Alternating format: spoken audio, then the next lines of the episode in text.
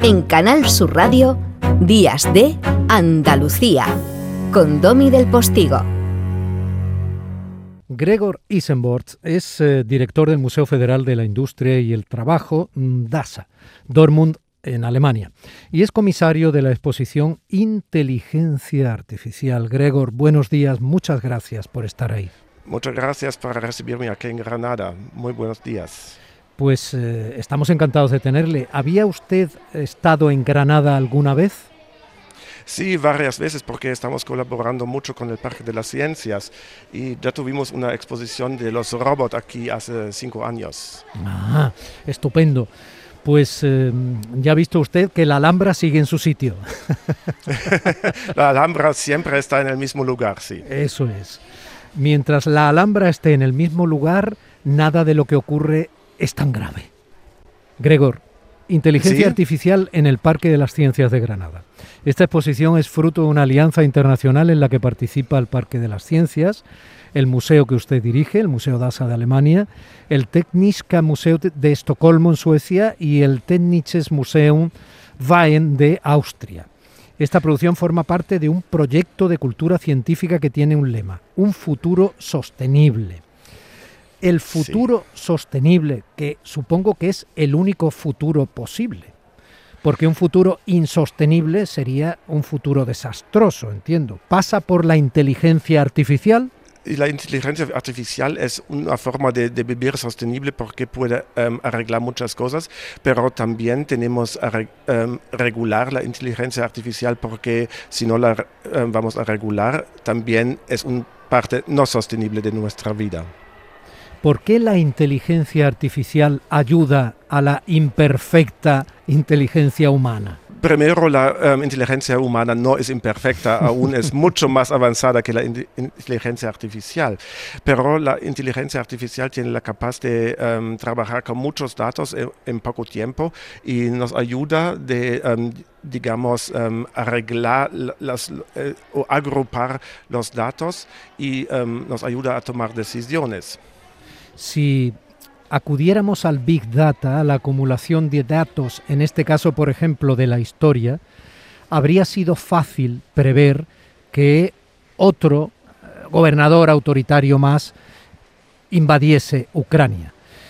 Pero en algún momento el Big Data no tendrá razón. Quiero decir, la acumulación de datos siempre va a predecir lo que tenga que ocurrir. No, em, la, em, la acumulación de datos em, y en ese sentido con, con, la Ucrania es muy difícil, pero em, la acumulación de datos em, tenemos que controlarnos humanos. La inteligencia artificial a este punto donde estamos ahora solo puede agrupar los datos, nos ayuda de agrupar los datos, pero no, hasta ahora yo diría no puede tomar decisiones. Cada museo de los que he nombrado, Gregor, ha liderado una producción de sus exposiciones. Por ejemplo, el de Suecia eh, lidera la parte de la movilidad que no provenga del carbón. ¿Por qué seguimos teniendo que eh, movernos en sentido amplio, industrial, económico y físico y real? ¿Por qué seguimos dependiendo de las energías fósiles? A mí me parece es una forma de comodidad. Em, en los últimos um, décadas nunca hemos pensado en, de movernos en otra manera que con fósiles. Em, y siempre estaba la idea de tener otras formas de, movilidad, pero era una, una, comodidad porque la energía era barata. Bueno, pero eh, llegará un momento en que esa energía barata, y lo sabemos perfectamente, ya no exista ya no existe y em, sobre todo ya desde, desde em, dos semanas no existe porque por la guerra em, aumentan los precios de la energía mucho. Y eso es también un buen ejemplo porque la sostenibilidad puede revivir porque sabemos que aquí en Europa Central Europa Occidental que dependemos de otras partes del mundo que produce esa energía.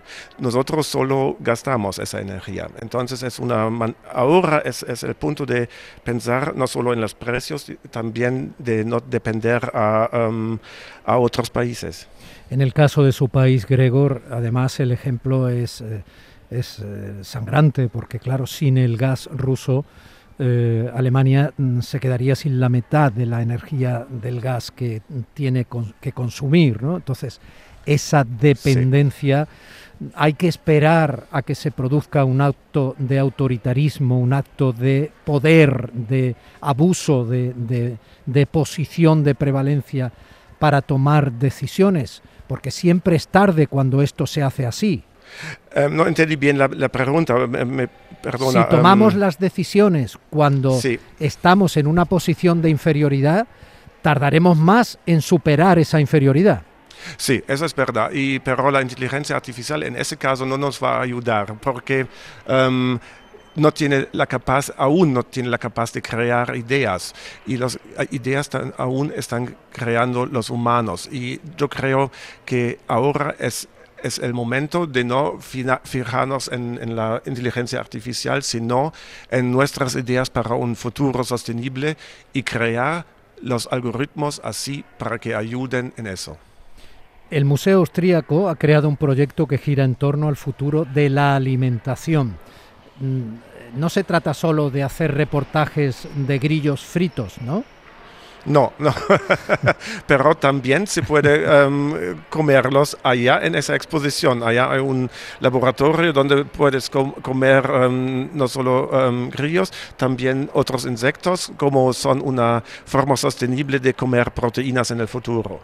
Mm. Y, eh, eh, sí, sí, dígame, dígame, em, yo también estoy muy crítico en eso porque a mí me gusta mucho la cocina andaluza y estoy pensando cómo se puede hacer eso con, con insectos. Bueno, ya buscaremos la forma de obtener grillos pata negra.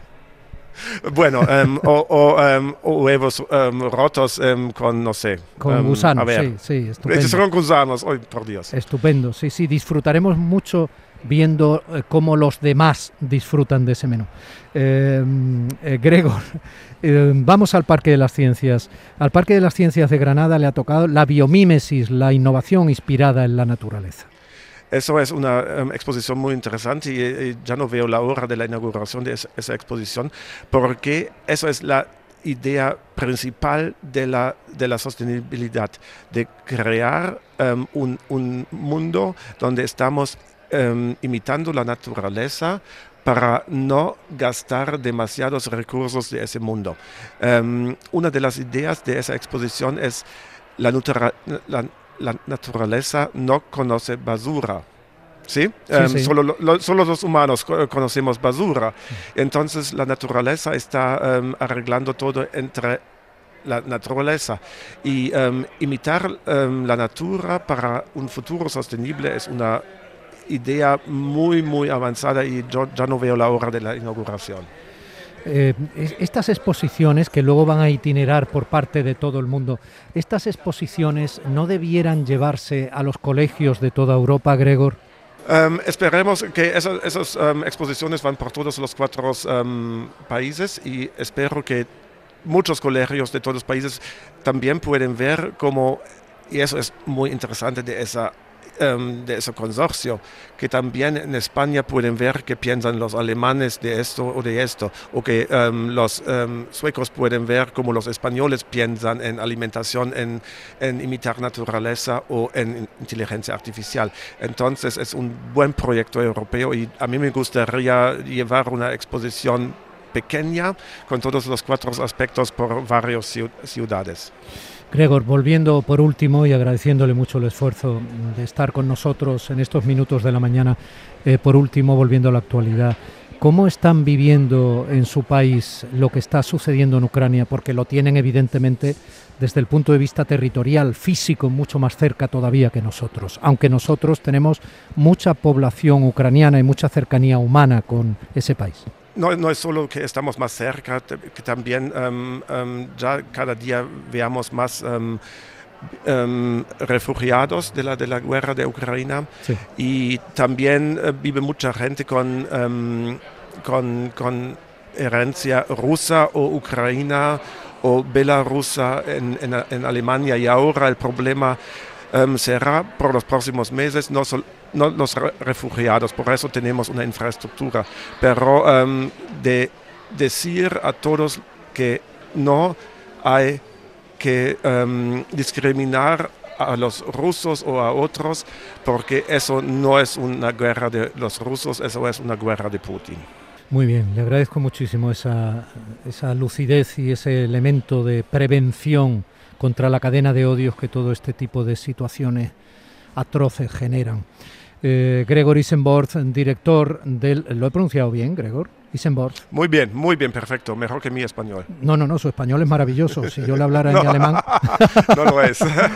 Gregor, director del Museo Federal de la Industria y el Trabajo en Dortmund, en Alemania, y comisario de la exposición Inteligencia Artificial en cuatro museos europeos, que ya vamos a poder disfrutar en el maravilloso Parque de las Ciencias de la maravillosa Granada.